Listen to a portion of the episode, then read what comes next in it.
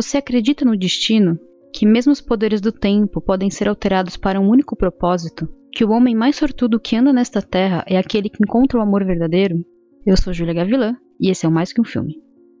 Antes de escrever Drácula, Bram Stoker passou sete anos pesquisando folclore europeu e histórias de vampiros para elaborar o próprio enredo. Nessas pesquisas, ele encontrou um ensaio chamado Transylvania Superstitions, escrito por Emily Gerhardt em 1885, que se tornou uma das suas maiores influências por conta de informações sobre o mito dos vampiros. Ainda nessas pesquisas, Stoker conheceu a história de Vlad o Empalador e ficou intrigado com o nome Dracul, patrônimo dos descendentes do governante romeno. O autor ficou tão fascinado pelo nome que, pouco antes da publicação do livro, mudou o nome do protagonista de Conde Wemper para Conde Drácula. Provavelmente influenciado pelas pesquisas, Stoker afirmou mais tarde que teve um pesadelo sobre um rei vampiro saindo do túmulo.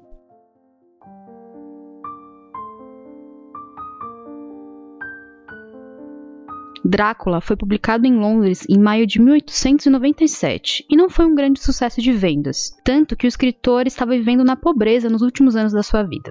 Após sua morte, sua esposa foi forçada a vender as notas e esboços do livro para um leilão em 1913, que foram comprados por pouco mais de 3 euros. Tudo mudou quando chegou aos cinemas em 1922 um filme chamado Nosferatu, uma adaptação não autorizada de Drácula. Enfurecida por não ter recebido um centavo ou até mesmo qualquer solicitação de permissão para a adaptação, Florence Stoker, viúva do escritor, levou os responsáveis pelo filme aos tribunais. O longo processo se arrastou por anos e a Sra. Stoker saiu vitoriosa, exigindo que o negativo e todas as cópias do filme fossem destruídas. No fim, apenas uma cópia sobrou. Quase uma década depois, a primeira versão autorizada de Drácula chegou aos cinemas. Anos depois, o livro que se tornou o arquétipo básico para histórias de vampiros era lido com entusiasmo por um jovem adolescente de 17 anos, que trabalhava como conselheiro de um acampamento de teatro. Para que os jovens campistas pudessem dormir e esse adolescente fosse capaz de ver a namorada, que também trabalhava como conselheira, o futuro cineasta Franz Ford Coppola passava as noites lendo Drácula para as crianças. Conhecendo tão bem todos os detalhes dessa história e tendo visto todas as versões cinematográficas ao longo da infância e adolescência, Coppola sabia que nenhum desses filmes foi capaz de adaptar o livro. Quando ele teve a oportunidade de dirigir um filme baseado em Drácula, ele sabia exatamente o que tinha que fazer.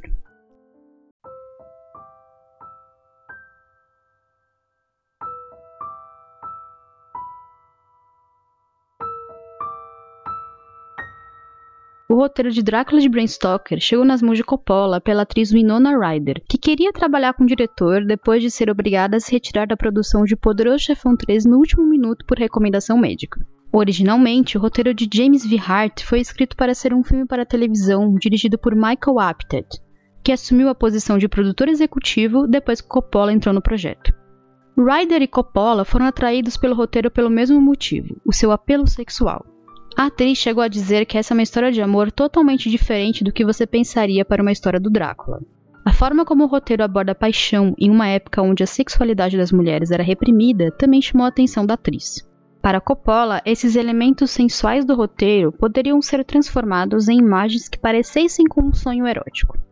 Reconhecidamente, Coppola tem um histórico complexo quando o assunto é a produção dos seus filmes. Apocalipse Now, por exemplo, passou por atrasos nas filmagens depois que mais da metade dos sets do filme foram destruídos pelo tufão Olga nas Filipinas e a produção precisou ser encerrada. Atrasos nas filmagens geram orçamentos maiores e Coppola queria evitar que isso acontecesse com Drácula de Bram Stoker. Para evitar grandes imprevistos, a produção decidiu usar palcos de som para que as filmagens acontecessem em um ambiente controlado. Sem cenários realistas, Coppola optou por investir boa parte do orçamento do filme em figurinos que destacassem os atores. A produção criou um storyboard para ilustrar cada tomada do filme com o objetivo de planejar a história inteira antes das filmagens. Esse processo criou cerca de mil imagens e Coppola as transformou em uma animação e adicionou música. Cenas da versão francesa de A Bela e a Fera, dirigida por Jean Cocteau em 1946, e pinturas de Gustave Klimt e de outros artistas simbolistas também foram adicionadas à animação.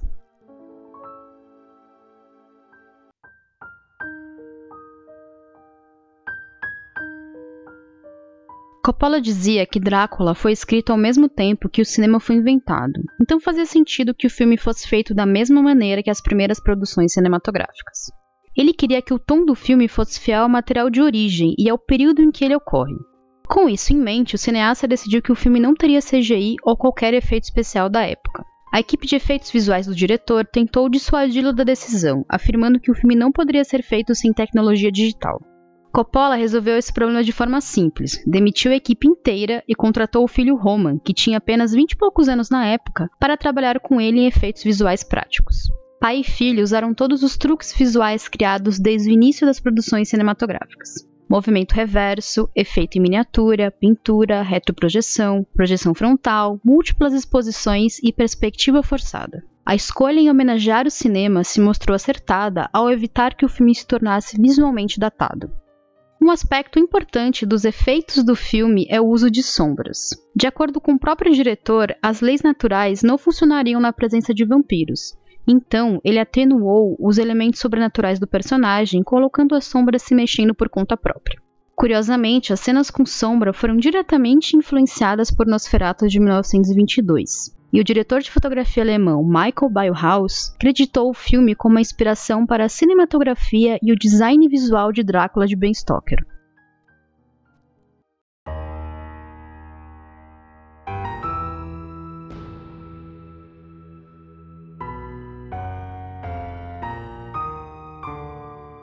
A tal estranheza que Coppola pediu para a produção também foi um pedido para os atores. Com orientação do diretor, Gary Oldman passou a se comportar como personagem nos bastidores, usando presas e capa. Mesmo que esse não fosse o papel dos sonhos do ator, ele disse que quis fazer o filme apenas para dizer a frase: Atravessei oceanos de tempo para te encontrar. O ator chegou ao set três semanas antes do início das filmagens para trabalhar com a equipe de maquiagem e figurinistas para se preparar para as muitas formas que o personagem assumiria na história. Oldman estava convencido que a forma de morcego gigante de Drácula não era assustadora o suficiente. Então, Coppola o orientou a circular pelo set, sussurrando coisas aterrorizantes nos ouvidos dos atores, para que o medo fosse genuíno. Para o diretor, Oldman foi crucial para a criação da maioria das diferentes personalidades de Drácula no filme. Entretanto, nem todo mundo nos bastidores gostava desse método de atuação. Ryder, quem interpretou Mina, o grande amor de Drácula, teve um desentendimento com o ator no início da produção. Ninguém sabia o real motivo, mas a própria atriz classificou a experiência como traumática, afirmando que sentiu um perigo genuíno ao trabalhar com ele. Mais tarde, ela comentou sobre o tempo que passaram juntos no set, amenizando a experiência ao dizer que ele passava por uma fase complicada da vida. Outro ator que causou problemas no set foi Anthony Hopkins, que assumiu o papel do caçador de vampiros Van Helsing. Coppola pediu que os atores lessem o material original, mas Hopkins não estava interessado nisso, e também se recusou a ensaiar as cenas antes de filmar. Coppola não ficou exatamente feliz com o ator durante o processo de filmagem, mas, mais tarde, afirmou que a atuação espontânea de Hopkins deu mais autenticidade ao personagem. Coppola também teve problemas com Kenny Reeves, porque o diretor afirmou que o ator se esforçava demais para entregar uma atuação perfeita. O ator afirmou que estava muito cansado na época das filmagens, por conta da sequência de filmes que participou, então ele não tinha nada para dar ao papel.